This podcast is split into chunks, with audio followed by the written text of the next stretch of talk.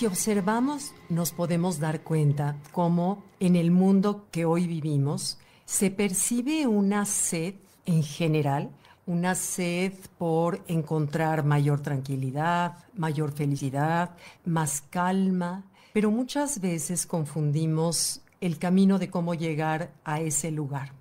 Estamos, siento que en una transición de conciencia, lo cual es totalmente normal vivir esta confusión de caminos y hay que tomarlo como parte de un progreso, de una evolución. Pero hay una fábula que me gusta mucho, que creo que nos puede ayudar, que habla de la fábula de la ciudad de los pozos. Había una ciudad llena de pozos, había pozos de todos tamaños, grandes, medianos, chicos, todos decorados en su brocal exterior de las formas diversas, todos estaban muy decorados, unos muy lujosos, otros francamente más modestos, unos muy bonitos, otros horrorosos, en fin, de acuerdo a cada quien, pero toda la gente se esmeraba, como sucede en cualquier ciudad, en mostrar, en arreglar lo mejor que pudieran esa parte de su pozo. En entonces pasa un viajero y al cruzar por la ciudad de los pozos notó que todo mundo se esmeraba en el exterior. Entonces dijo, no señores, el secreto está no en buscar adornar el exterior, sino en mejorar todo lo que hay en el interior. Entonces, bueno, se va el viajero y los habitantes de la ciudad de los pozos empezaron a acumular cosas en su interior acumular material, joyas, muebles, cuadros, esculturas, todo tipo de acumulaciones, hasta que se dieron cuenta que no podían caminar dentro de su pozo, que no podían encontrar nada, que no les daba esa paz y esa tranquilidad que ellos siempre estaban buscando y añorando, y un pozo que vivía en las afueras de la ciudad, harto de estar completamente infeliz tras el consejo del viajero y de tropezarse con todo y no encontrar nada y no tener espacio para nada, harto de eso decidió tratar de encontrarle otro sentido a lo importante es lo del interior. Entonces decidió hacer la prueba de vaciar todo su pozo, vaciar todas sus posesiones, sacarla todo, y en el momento que estaba vaciando se daba cuenta que el vacío empezaba otra vez a crecer.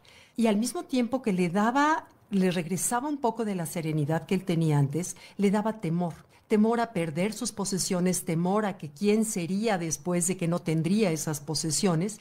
Sin embargo, siguió sacando todas sus posesiones hasta que se quedó completamente vacío, con un enorme miedo al darse cuenta que no había nada más que el vacío que si bien le proporcionaba paz, al mismo tiempo le proporcionaba un gran temor. Entonces decidió excavar. Empezó a excavar y excavar y con lo único que se encontraba era con lodo a lo cual todos los vecinos le dijeron, ya ves, ese es el temor que todos tenemos, que solamente haya lodo y que te quedes sin nada, además lleno de lodo.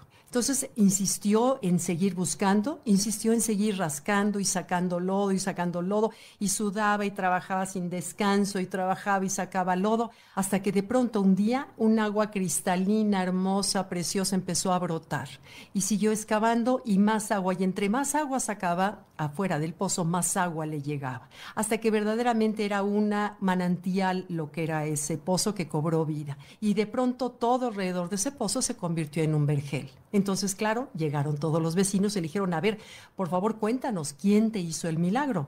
Y dijo, no, ningún milagro. Ese viajero que pasó tenía la razón. Lo importante está en el interior. No hay más que buscar en el interior de nosotros mismos.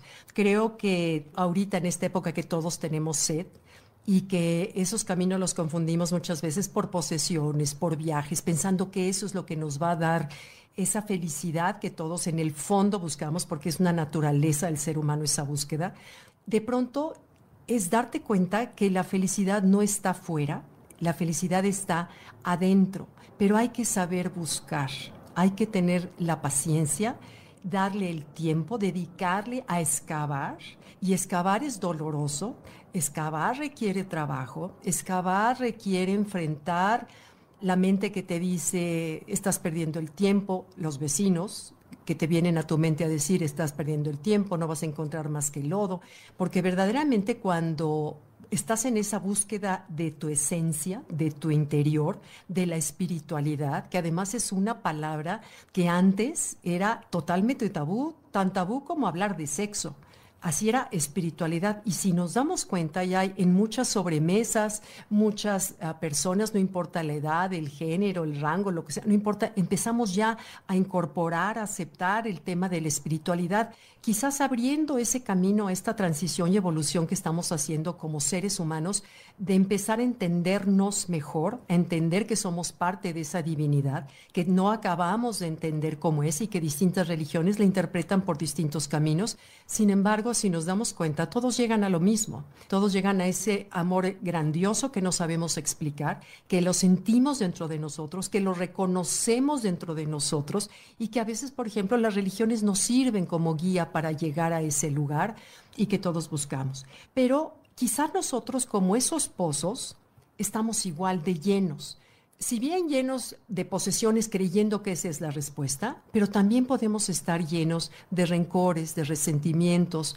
de juicios, de envidias, de celos, y un pozo lleno así jamás va a encontrar ese vacío que se necesita, que me encanta como Eckhart Tolle lo compara con el cielo. El cielo es ese vacío, es una manera de interpretar nuestro propio vacío interior, que es en donde se encuentra esa paz, esa serenidad, pero para poder llegar al vacío se necesita dedicarle tiempo, por ejemplo, a través de la meditación, que todos los días, todos los días, porque es una guerra mental. La meditación es otra cosa, o sea que no nos engañen, es una guerra mental entre los pensamientos que quieren acumular tu mente, llenar tu mente, y el vacío que anhela estar, ese vacío de ese cielo interior, pero tenemos que dedicarle el tiempo, la conciencia y no tenerle miedo al vacío. No se tiene que hacer nada, no se tiene que hacer nada. Si al meditar sentimos que tenemos que hacer algo, estamos perdiendo el sentido de lo que es la meditación. La meditación es simplemente dejar de pensar, que es un poco como la tarea, y si pasa un pensamiento, dejarlo pasar, pero encontrarnos con ese vacío. Y al principio se siente miedo. Y entonces oímos a la voz del, del, del cerebro que dice, ay, ¿qué estás haciendo? Ya vámonos, tengo mil cosas que hacer. Pero es que hay un como temor de irnos más adentro. Si resistes el temor, de pronto, por ejemplo, a mí me pasa que em, a veces empiezo a ver como caras extrañas, feas, no, no son nada agradables.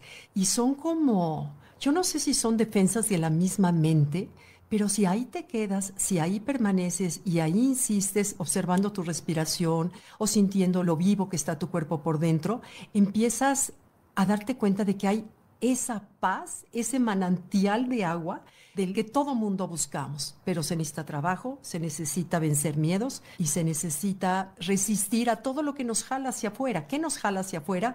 Redes sociales, aprobación de los demás, posesiones materiales, que la gente te diga, ay, wow, porque traes tal cosa, o, o, tienes tantos likes, o tienes tantos followers. Todo eso son materiales con los que creemos que al llenar nuestro pozo vamos a encontrar la felicidad y es al revés. Entonces, pues bueno, quizás si nosotros le damos un tiempo a la presencia, a ese rascarle al pozo interior hasta encontrar el agua, y lo único que se necesita, porque si bien al principio nos cuesta trabajo encontrar esa paz en la meditación, lo único que se nos pide es persistir, persistir, persistir todos los días al mismo horario, en los mismos minutos, persistir. Y llega un momento en que solito, solito va venciendo porque empezamos a pisar terreno familiar y solito empezamos a abrir ese pozo hasta encontrar un día el manantial que nos da esa sensación de paz, de serenidad, por ese ratito en el que estamos, sin embargo, permea a lo largo del día y hace que la vida de verdad sea un vergel, se convierta de un desierto que era antes en esa búsqueda, en esa sed,